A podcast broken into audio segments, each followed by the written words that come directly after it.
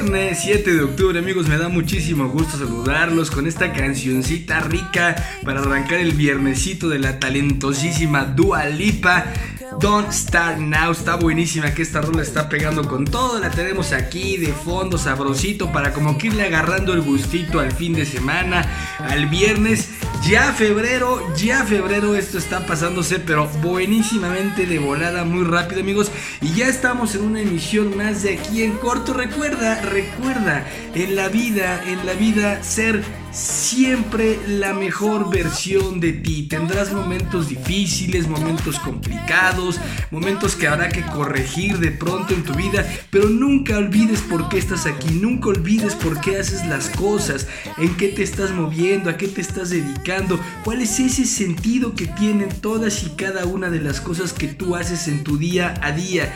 Recuerda en tu vida ser como el sol, levántate temprano, sé como la luna, brilla en la oscuridad, sé como las flores fiel a tus raíces, sé como el río siempre transparente, sé como el día llega y retírate sin alardes, sé como el agua bueno y transparente. Y recuerda, recuerda, siempre hay que ir hacia adelante y hacia arriba, porque hacia arriba no hay límites. Yo soy Jacobo Mora y esta es una emisión más de Aquí en Corto.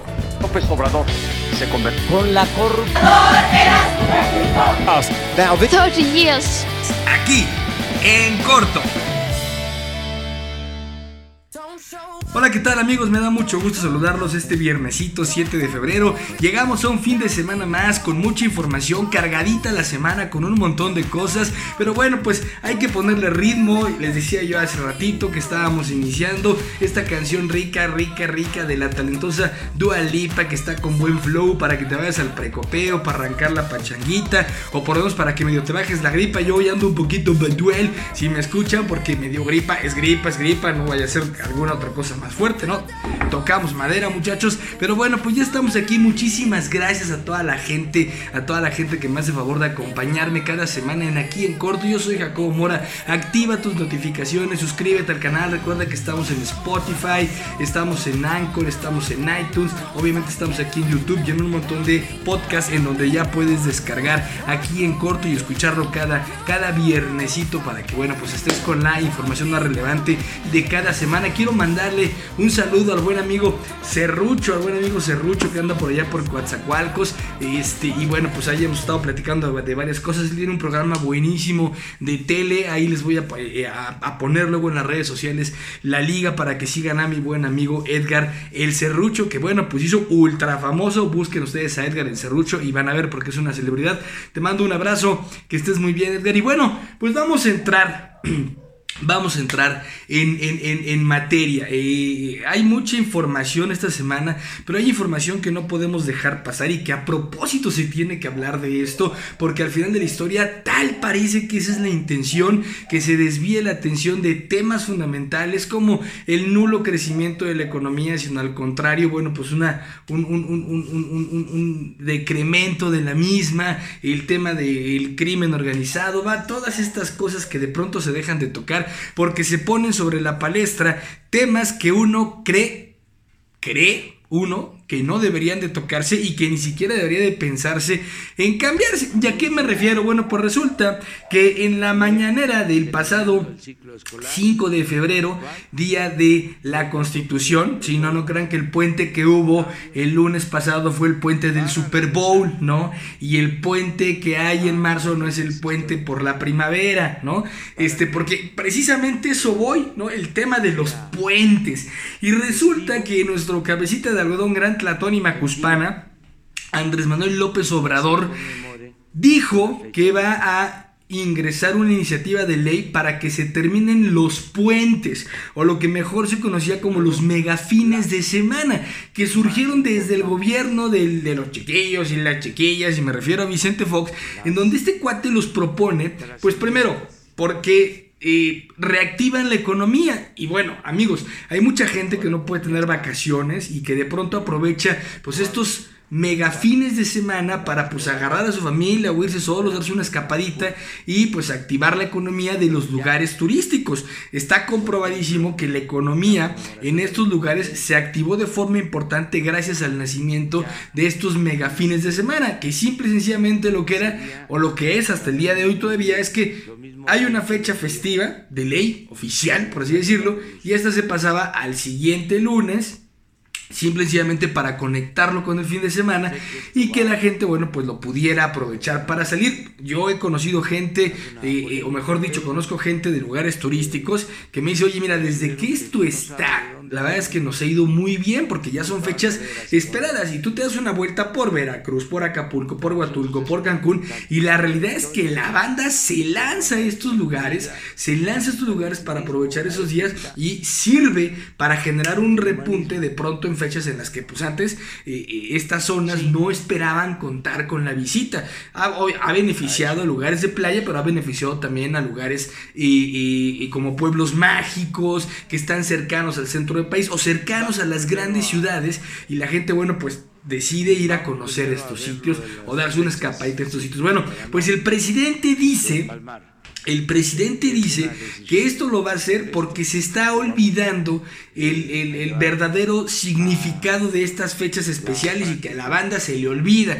Y digo, yo hace rato les decía a modo de broma, ¿no? El lunes pasado no fue el puente del Super Bowl, ¿no? Así como en marzo no es el puente de la primavera. O sea, obviamente hay fechas específicas, sabemos perfectamente que se conmemora, pero digo, quitando esto, que afectaría la economía de miles de mexicanos, quitando esto, no va a haber una memoria histórica de estas fechas, sino todo lo contrario, ¿no? ¿Qué va a pasar? Antes de que estos megapuentes o megafines de semana existieran, había demasiado ausentismo, porque si caía la fecha en jueves, por ejemplo, ¿qué decía la raza? No, hombre, pues el jueves no vas a tener clases para los que tienen chamacos en la escuela, o, o, la godinice decía, pues yo el jueves no voy a chambear, pues no voy el jueves, me declaro enfermo el viernes y ya la conectamos jueves, viernes, sábado, domingo y al que bien le iba pues regresaba el lunes y si no se la seguía de canto, ¿no? Entonces obviamente, obviamente esto va a provocar que de nueva cuenta se presenten estos casos de ausentismo, etcétera, etcétera, etcétera. Yo creo que lo que hay que reforzar, señor presidente, y que habrá que ver con el secretario de Educación Pública, pues es que realmente a conciencia los chavitos se les enseña en las escuelas el significado de cada uno de estos días y lo que representa cada uno de estos días, pero que decida generar un cambio tan radical que implica, olvídense del tema ya histórico, que es muy importante, pero sin lugar a dudas va a haber una afectación va a haber una afectación en todos estos eh, ciudades, centros, pueblos, etcétera, etcétera, que se estaban viendo beneficiados por estos mega fines de semana. Pero bueno, pues ahí está. Y luego eh, eh, el presidente se aventó en esta misma mañanera el comentario este, de que hay un diablito, hay un diablito por ahí, que la gente cree que hay un diablito que es el que le está diciendo, habla de los puentes, y habla de la rifa, y habla del avión, y habla de no sé qué tanto, este, para que se distraigan. No lo dije yo, lo dijo usted, señor presidente, lo dijo usted y este no debería ser un tema neurálgico para los mexicanos, pero lo puso sobre la mesa y está siendo un tema neurálgico como lo fue el tema de la rifa del avión presidencial. Y luego me da muchísima risa porque luego uno en redes sociales de ahorita todo el mundo se altera de que el presidente quiere vender el avión, eh, son fifís y ultraconservadores. Hay gente que ni siquiera tiene idea de lo que está posteando, que no tiene idea de lo que está posteando, ¿no? Porque dice que ahorita la gente está quejando de eso. Pero ¿qué tal? Vivían felices cuando los presidentes vendían las aerolíneas o vendieron a Telmex o vendían... A ver, necesitamos dos centímetros, dos dedos de frente, perdón, dos dedos de frente para que entiendan qué es lo que están posteando, chavos, o no tan chavos. Una cosa es una licitación para que una empresa, una empresa pública, se vuelva privada, ¿no? Que pasó en sexenios anteriores o cuando se privatizó la banca. Licitaciones para que empresas públicas se vuelvan privadas y dinero privado, dinero de iniciativa privada, se le da al gobierno por esas empresas. No es lo mismo, no es lo mismo, mis pequeños chairos biguanes que Dobby, que un avión que se está pagando ya con impuestos del pueblo, un avión que no le pertenece al gobierno, lo quieran volver a hacer que lo pague el pueblo, porque el pueblo es el que paga los impuestos. A ti lo que te descuentan de tu ISR, lo que pagas de IVA son tus impuestos. Los impuestos van para el gobierno. Y entonces, el gobierno, de esos impuestos, desde el gobierno de Calderón que se compró, el, se, inició el arrendamiento del avión, durante el gobierno de Enrique Peña Nieto, de los impuestos se hacen los pagos para este tema. Y ahora actualmente en el gobierno de Andrés López Obrador de los impuestos se ha estado pagando este tema, así como se ha pagado el que esté estacionado el avión. Que es improductivo y está costando al erario público. No crean que el gobierno llegue y de su bolsa agarre y saca los billetes y dice, ay, aquí de, yo de mi bolsa gobernante pago esto. No, mentira. Y la bronca ahorita es que quieren volverle a vender al pueblo el avión a través de la rifa del mismo con 6 millones de cachitos. Dos dedos de frente, dos dedos de frente para estos chairos desgarrados, de, de que se desgarran las vestiduras y que no entienden antes de que posten algo, antes de que opinen sobre algo. Todo el mundo puede opinar, ¿eh? Libertad de expresión ante todo y respeto a todas las opiniones. Pero, pues hay que echarle coco, pero pues hay que echarle coco. Pero me queda claro que es la línea, ¿eh, amigos? Me queda claro que es la línea. Porque además, por si esto fuera poco, nos encontramos que esta semana un diputado de Tabasco, de Tabasco, que ya se ha caracterizado por una serie de sandeces. Miren, antes de que les diga el nombre, les voy a decir las sandeces que han caracterizado a este cuate. La primera, asegurar que los españoles son la peor de las razas. Primero. Dos, proponer una reforma constitucional para que AMLO se relija, pero solo porque el pueblo lo pedía a gritos. Tres, pedir que se lleven los restos de Hernán Cortés porque son un foco de eran un foco de infección. Háganme el favor, las tres propuestas de este distinguidísimo diputado de el estado de Tabasco. Bueno, pues resulta que el mismísimo Charlie Valentino se tenía que aventar una más. Y la que se aventó ahorita dijo armar una cooperacha para pagar la deuda externa. Y el muy eh, comprometido legislador tabasqueño hasta sacó su sobrecito amarillo para decir, y aquí está la motivación, aquí está mi, aquí está mi cooperación, para que hagamos una vaquita a todos los mexicanos y empresarios y políticos y paguemos la deuda. A ver, a ver, a ver, la deuda externa la adquieren los gobiernos y del mismo modo la pagan del erario. O sea, es decir, otra vez, ahora señor Charlie Valentino, pagamos impuestos y de esos impuestos tiene que salir para pagar esta deuda, más lo que produce el país, que qué produce, pues gente como usted, por lo que estoy viendo, por lo menos en el gobierno. Y entonces ahora pide que además de los impuestos que la gente paga, ah, o sea, aparte saquen de su bolsa que seguramente a la banda le sobra lana y además cooperen para pagar la deuda externa. Háganme ustedes el favor, amigos, o sea, no quise meterlo en la sección de los pendejados de la semana porque pues ya este cuate ya, ya, se las lleva de calle y está realmente terrible lo que está proponiendo este Charlie Valentino. Obviamente, ¿se acuerdan que una de las propuestas había una legisladora ahí al lado de él cuando escuchó que este empezó con sus propuestas raras y hizo una cara como de trágame tierra, qué pena? Bueno, pues yo creo que así todos, y ahora hasta eh, subió de gorrita y toda la cosa y bien campechano, el buen Charlie Valentino, pero bueno, pues ahí está, ahí está, ¿no? Y miren, ¿Qué está pasando? La gente sigue pues con el escosor, con la división, con unos son eh, fifís, otros no son fifís, otros son esto, el otro. Y la gente, los ánimos en el país están muy caldeados y esto no puede seguir así. Pero si desde la parte más alta, desde donde dicen que iban a empezar a barrer las escaleras, la gente, la postura sigue siendo tan polarizada, pues obviamente el pueblo lo va a seguir haciendo. Y para muestra, un botón. La semana pasada la semana pasada que Andrés Manuel López Obrador fue a Villahermosa, este, pues se, trepa ahí un vuelo de Aeroméxico, según información del Universal, se sube un avión de Aeroméxico y un señor, un padre de familia, al darse cuenta, al darse cuenta de que estaba el presidente de la República abordando este vuelo, agarró a su esposa y a sus dos chamacos y dijo, yo me bajo del avión lo empezaron a grabar. Oiga, pero ¿por qué se baja? Pues yo me bajo del avión. ¿Por qué? Bueno, pues porque viene el presidente de la República y yo no quiero ir en el mismo avión que va el presidente de la República y no quiero llevar a mi familia ahí.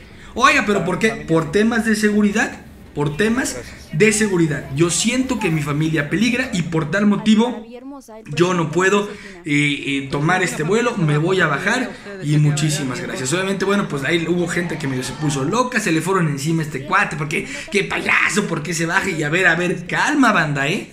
Calma.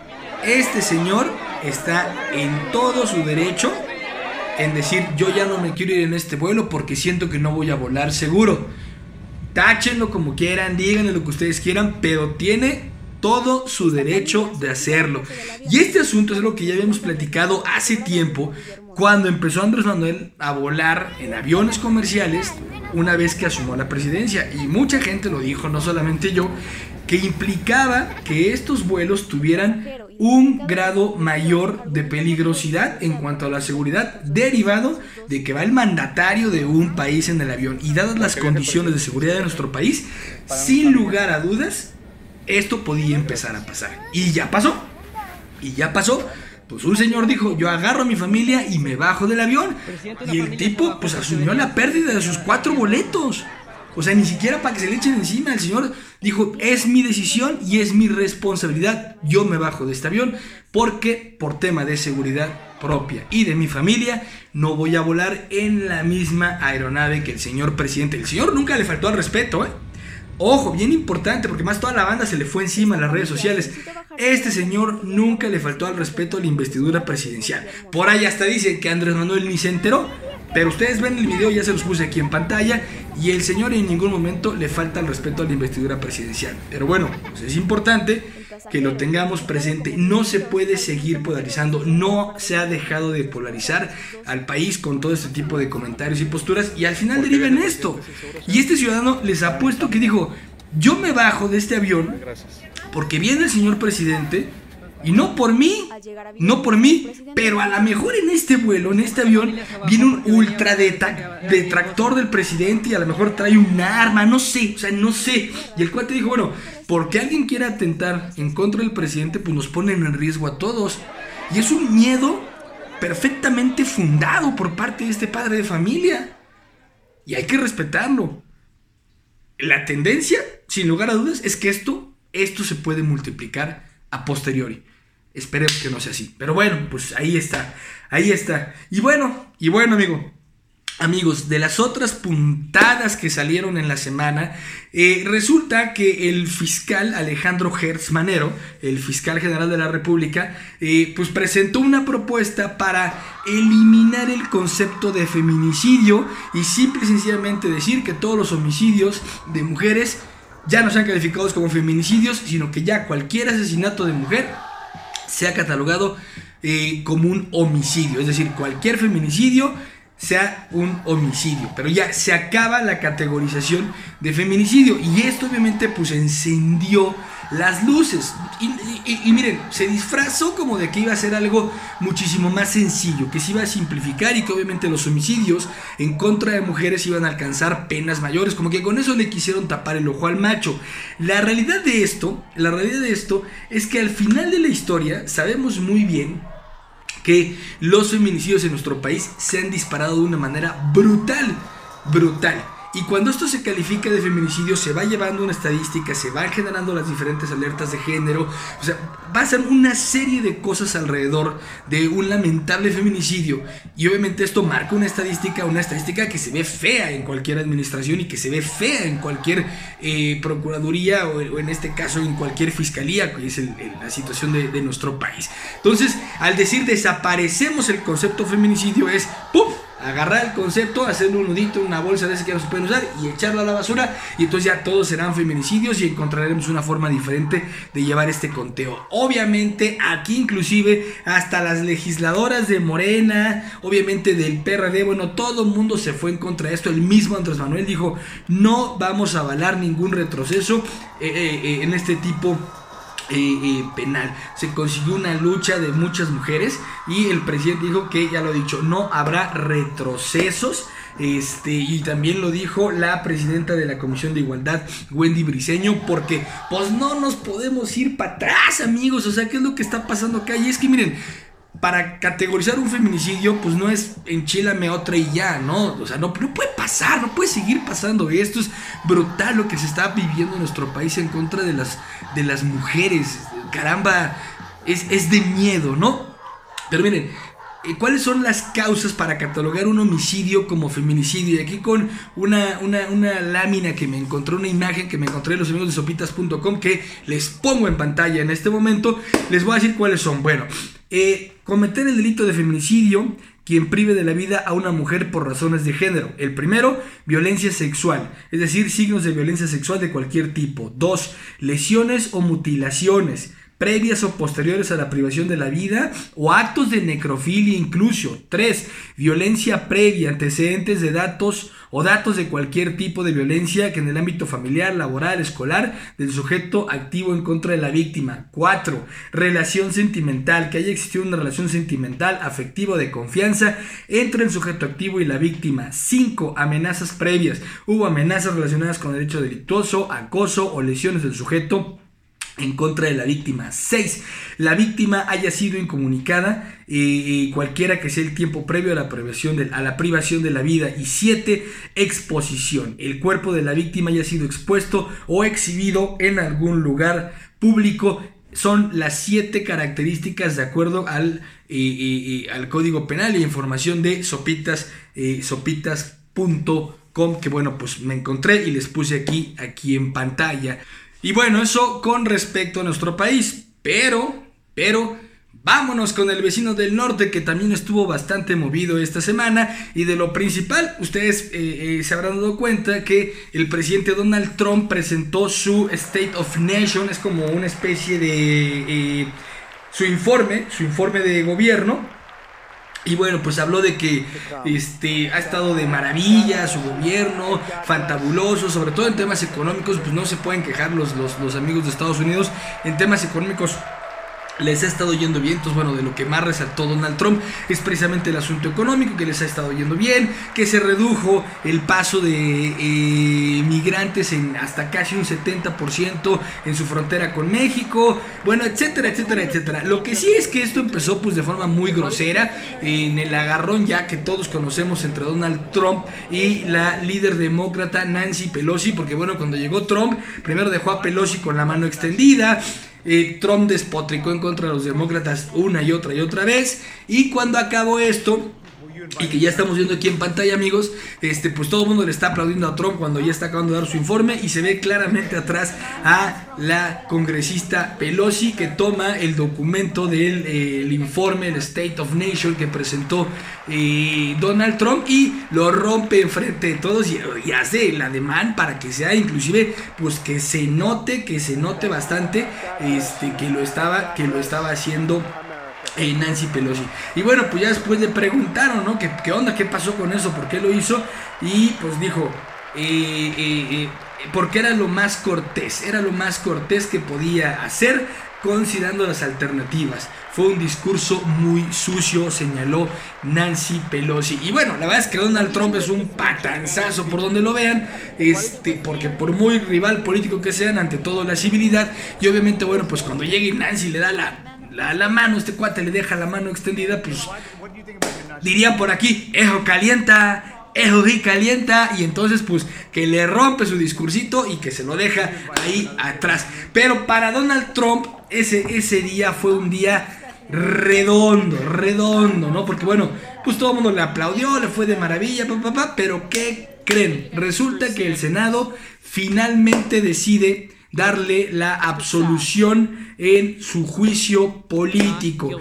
Así que con 52 votos eh, contra 48, los senadores consideraron que Trump era inocente por el cargo de abuso de poder con respecto a la obstrucción de justicia. El asunto pues no fue diferente, pues la votación se cerró 53-47 a favor del presidente y ahora el Senado prepara un receso que durará hasta la próxima semana. Sin embargo, bueno, pues ya Donald Trump eh, eh, ya tiene todo resuelto, ¿no? Y se aventó y un tuitazo que le estoy poniendo ya aquí en pantalla, en donde pues hace alarde de, hace alarde de este asunto y pone Trump Forever, ¿no? Eh, Trump Forever y vemos como si fuera una portada del Time y se ven las candidaturas de Donald Trump hasta el infinito y más allá. Así que bueno, pues ahí está el trompetas que eh, pues gana, gana, por así decirlo.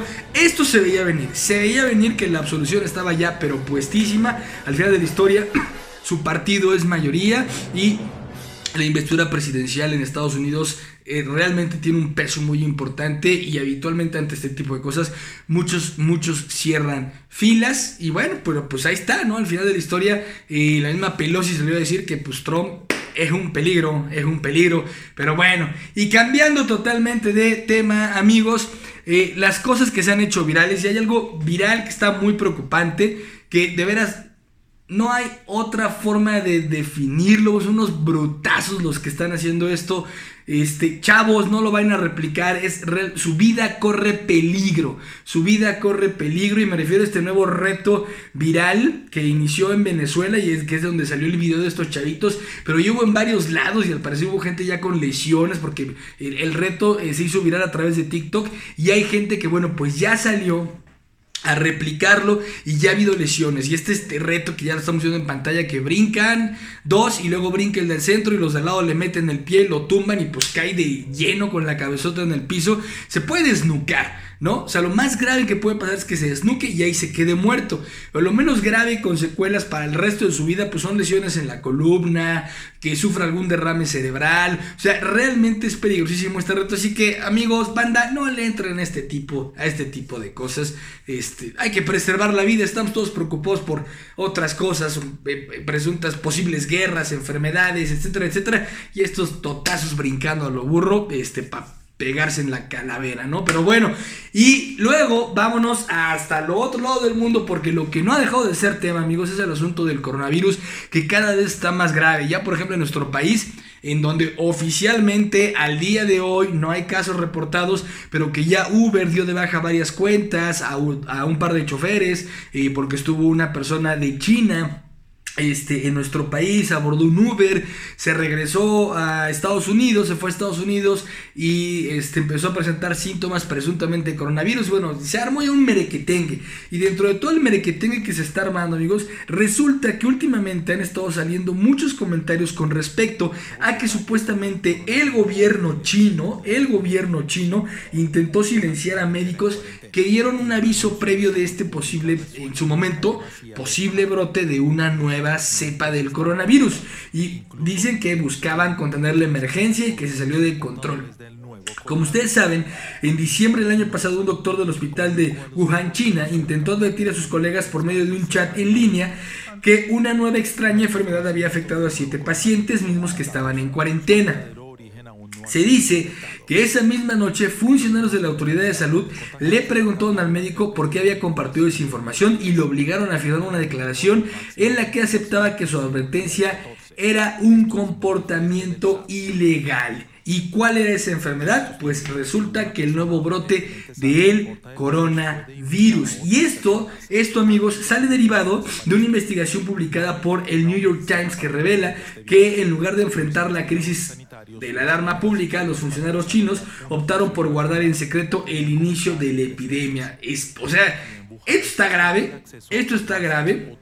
Eh, hemos de recordar que ya van más de 20 mil eh, muertos, 20 mil casos y más de 400 muertes. Este, en China, pues, o sea, China es obviamente el más importante, donde está el foco más grande. Este, pero esto está pues, realmente brutal, está realmente terrible. Ya está empezando a tener consecuencias colaterales. Por ejemplo, la Fórmula E que se iba a llevar a cabo ya se canceló y está en riesgo. Está en riesgo también el, Gran Premio de Fórmula 1 este, en, en, Shanghai, pues derivado de que también pues son eventos mundiales, llega muchísima gente y esto se puede poner color de hormiga. Bueno, inclusive, inclusive se está eh, previendo que el foro mundial de telecomunicaciones que se lleva a cabo cada año en Barcelona muy probablemente también se ha cancelado y la afectación que vendría para Barcelona y España a nivel económico por la cancelación de este evento sería brutal, brutal. Así que bueno, pues ¿qué, qué les puedo,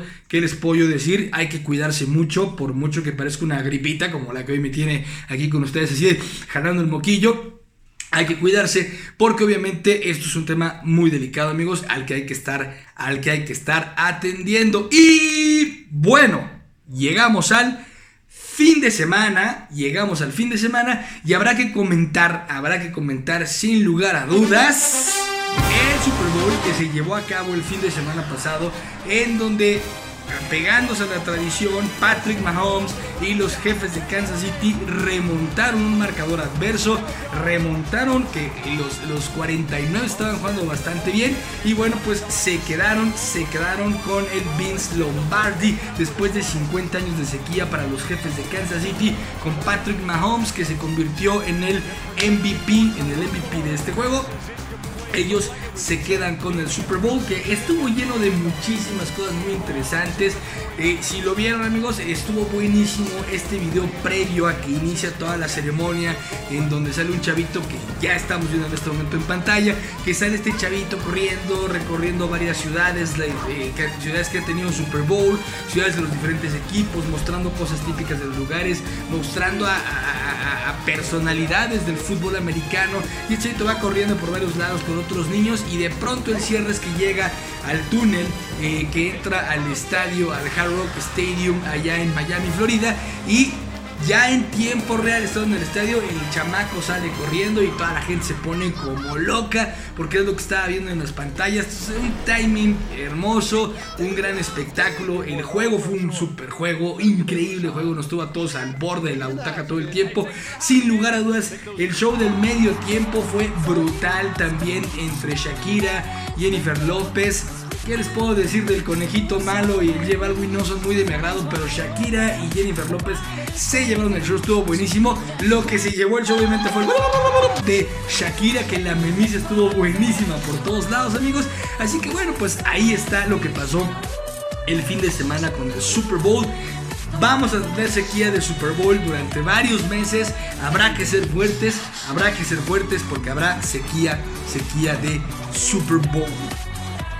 Pero bueno, lo que ya tenemos es la jornada 5 del clausura 2020 del fútbol mexicano que ya arrancó, que ya arrancó, como arrancó? Arrancó con el Atlas Morelia, después el Puebla Santos, Cholos Toluca, Cruz Azul contra, contra Pachuca este sabadito, que a ver si me lanzo a verlos a la Azteca. Tigres contra Chivas, León contra Monterrey, Pumas San Luis, Querétaro América eh, y Juárez contra los los hidrocálidos rayos del Necaxa, amigos. Así que bueno, ahí está la jornada pambolera para este fin de semana. Que la puedan disfrutar al máximo. Oye, de las cosas, de las cosas que resaltaron brutal en el Super Bowl para los que eran televidentes y no los que estaban in situ, fue toda la bola de comerciales que salieron, pero de lo más importante, lo que más llamó la atención, fueron todos los trailers de películas que se lanzaron en el Super Bowl, que fueron versiones inéditas, ya después del Super Bowl empiezan a circular por todos lados, pero ahí guardan su mejor trailer para presentarlo.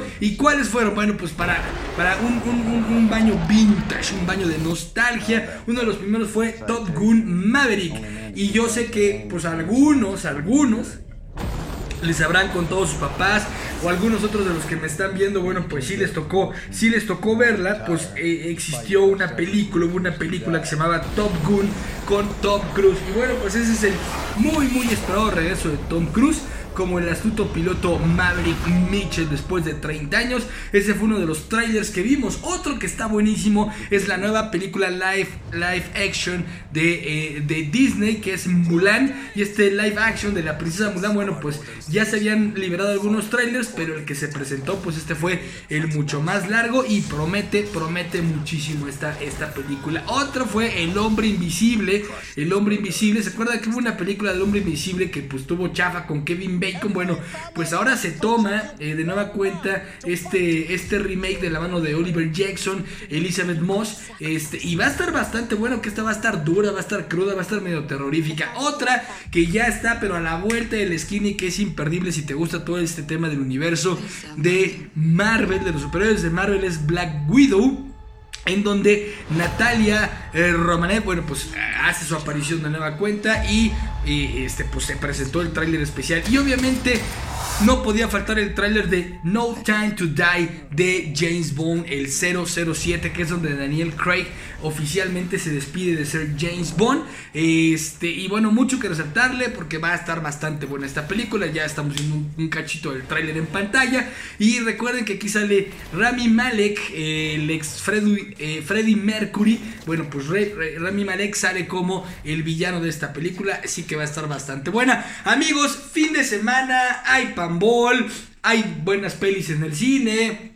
Si te quieres quedar en tu casa, Netflix va a tener varios estrenos este fin de semana también, así que pues ahí métete a buscar los estrenos que va a tener Netflix este fin de semana.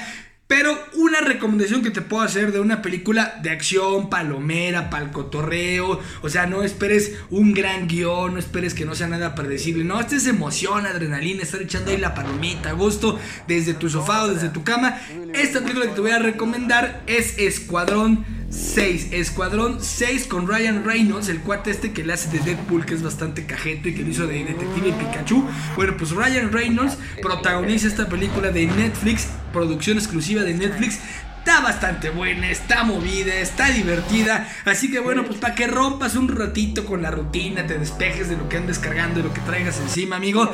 Disfrútala, está buena, está entretenida. Y la recomendación musical, pues se desprende precisamente del soundtrack de esta película de Escuadrón 6. Y es nada más ni nada menos que del maestro del EDM, Armin Van Buren, con esta rola que se llama Bla Bla Bla, que está buenísima. Y obviamente ya la estamos escuchando y viendo también también en este momento y te estoy dejando la intervención de Armin Van Buren en el Tomorrowland del 2018 en donde toca esta rola bla bla bla que está para pum pum darle beat, ponerse con ambiente, echarle muchas ganas, recargar batería este fin de semana. Yo sé que hubo puentecito, yo sé que todavía andan como que con la resaca, pero hay que aprovecharlo al máximo. Recuerda, recuerda, yo soy Jacobo Mora, activa tus notificaciones, sígueme en las diferentes redes sociales, déjame tus comentarios, ve los capítulos anteriores, suscríbete al canal y esto fue aquí en corto.